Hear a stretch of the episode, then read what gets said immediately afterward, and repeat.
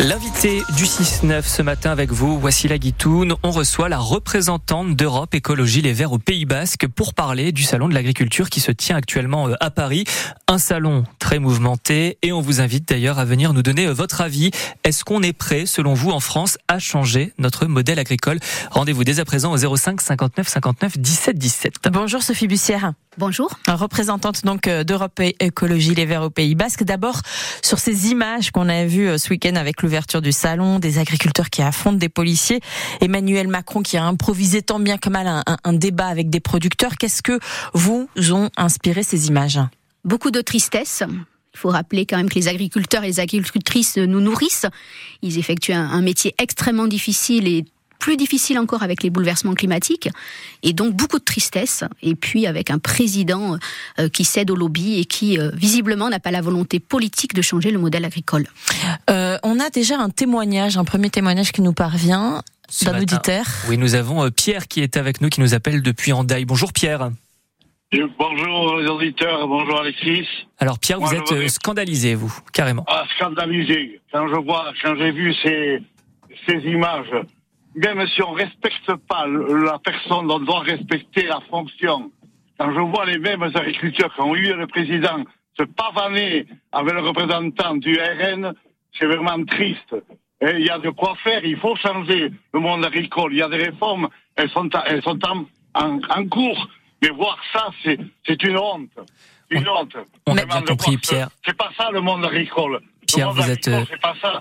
Merci Pierre pour donc. votre témoignage. Effectivement, euh, Sophie Bussière, représentante Europe Écologie Les Verts au Pays Basque, quand Pierre nous dit qu'il est scandalisé, est-ce que vous partagez son analyse Mais, et c'était, ce sont des images extrêmement choquantes, effectivement. Je parlais de tristesse parce qu'on arrive là, on voit qu'il y a quelque chose qui, qui ne marche pas. Et par contre, je partage le fait que euh, ces images-là ne représentent pas l'ensemble du monde agricole. D'ailleurs, euh, c'est un monde très euh, inégalitaire. Il y a des petites fermes, des très grosses fermes. On a un dirigeant de la FNSEA qui se dit agriculteur, mais qui est en fait PDG d'une extrême euh, importante entreprise. Donc, on voit que c'est très hétéroclite. Mais est-ce que c'est un milieu qui a du mal aussi à se remettre en question?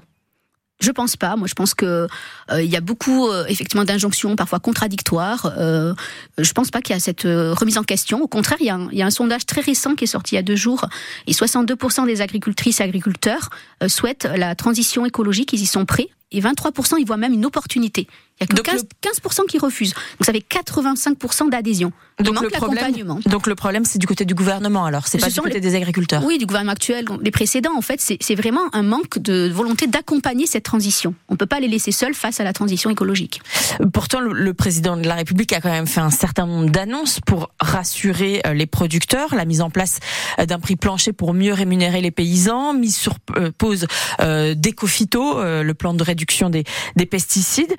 C'était pas le geste qu'il fallait faire pour les producteurs? Mais les mesures, on voit qu'elles partent dans tous les sens et qu'il n'y a pas vraiment de volonté politique de modification en profondeur de ce système qui est complètement injuste, avec des marges énormes faites par euh, l'industrie, euh, l'agro-industrie, par la grande distribution. Et ça, visiblement, on ne va pas s'attaquer à ça qui est le nœud du problème.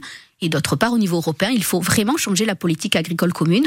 Il y a des élections le 9 juin prochain et euh, une nouvelle PAC en 2027. Il faut vraiment la changer. Cette PAC actuelle est injuste. Alors, on a ce matin le témoignage euh, de Laurent, qui est producteur d'asperges et qui, qui vend d'ailleurs à Anglette au marché Quintao. Et pour lui, tous les problèmes des agriculteurs ne sont pas forcément de la faute de l'État. C'est pas forcément que l'État qui peut gérer ça, ça va plus loin que ça. Parce que le problème, il est plus profond en fait que ça. Pour les agriculteurs, en, règle générale, c'est plus profond que ça. Parce que tout le monde n'est pas adapté à aller travailler dans les circuits courts euh, et tout ça. Nous, on fait des, circuits courts parce qu'on a choisi cette voie-là. Mais il y a beaucoup d'agriculteurs qui choisissent de faire euh, aussi du gros et il en faut parce qu'il faut bien nourrir les gens. Et donc, euh, ça passe aussi par des systèmes coopératifs et tout ça. Donc, il faut que tout ça soit revu en profondeur. Donc, il partage un peu votre conviction, c'est-à-dire que le problème, c'est le modèle euh, euh, agricole qu'on a choisi euh, d'adopter en France et au sein de l'Union europé- européenne, mais justement à l'échelle mondiale, à l'échelle de, l'international, à l'échelle de l'Europe, est-ce que c'est possible aujourd'hui de faire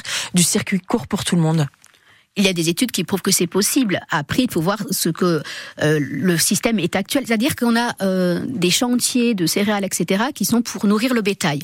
Et puis de l'autre côté, on a des fermes-usines. Je crois qu'il y a certains points euh, d'accord entre le, les agriculteurs, les agricultrices et les écologistes, comme par exemple la nécessité de mettre un terme aux fermes-usines. Ces grandes fermes avec des milliers et des milliers d'animaux. Et on voit que ça, c'est complètement une aberration écologique et économique. Si on prend l'agriculture aujourd'hui chez nous au Pays Basque, et si on prend par exemple le, secteur de l'élevage bovin chez nous, nos vaches partent quasiment toutes à l'export à l'étranger. Ça veut dire quoi? Ça veut dire qu'on fait une croix là-dessus si on suit votre modèle? Alors, pas, nécessairement. Et en fait, je précise aussi que nous sommes pour mettre fin aux accords de libre-échange tels qu'ils sont actuellement et qui, on le voit, ne protègent absolument pas les agriculteurs et les agricultrices français.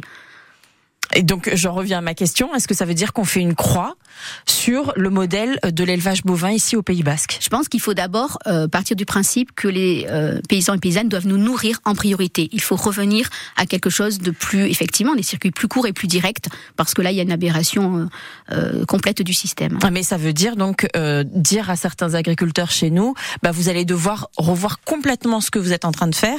C'est quand même un message qui est difficile à faire entendre, et on peut les comprendre d'ailleurs tout à fait. C'est pour ça qu'il est nécessaire d'avoir un accompagnement avec une politique agricole commune plus juste pour mieux répartir les aides, mais aussi une politique étatique euh, plus euh, qui accompagne mais un, un, accompagnement, est-ce que c'est suffisant quand on entend hein, les agriculteurs qui viennent nous dire euh, moi j'ai du mal à finir mon, mois, je, ne pourrais pas aller investir pour je, ne sais pas combien de dizaines de milliers d'euros pour aller transformer ma ferme et tout, pour aller transformer mon, mon mode de production.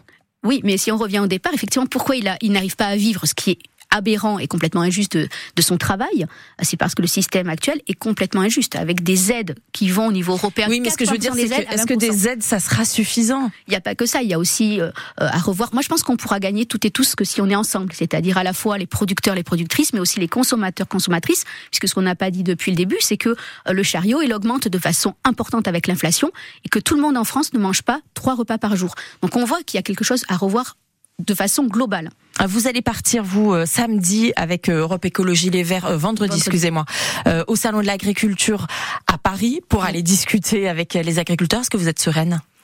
Là, effectivement, on voit que certains ont instrumentalisé les choses en montant, en tentant de monter l'écologie par rapport au monde agricole pour éviter de parler du fond du problème, c'est-à-dire le changement de modèle.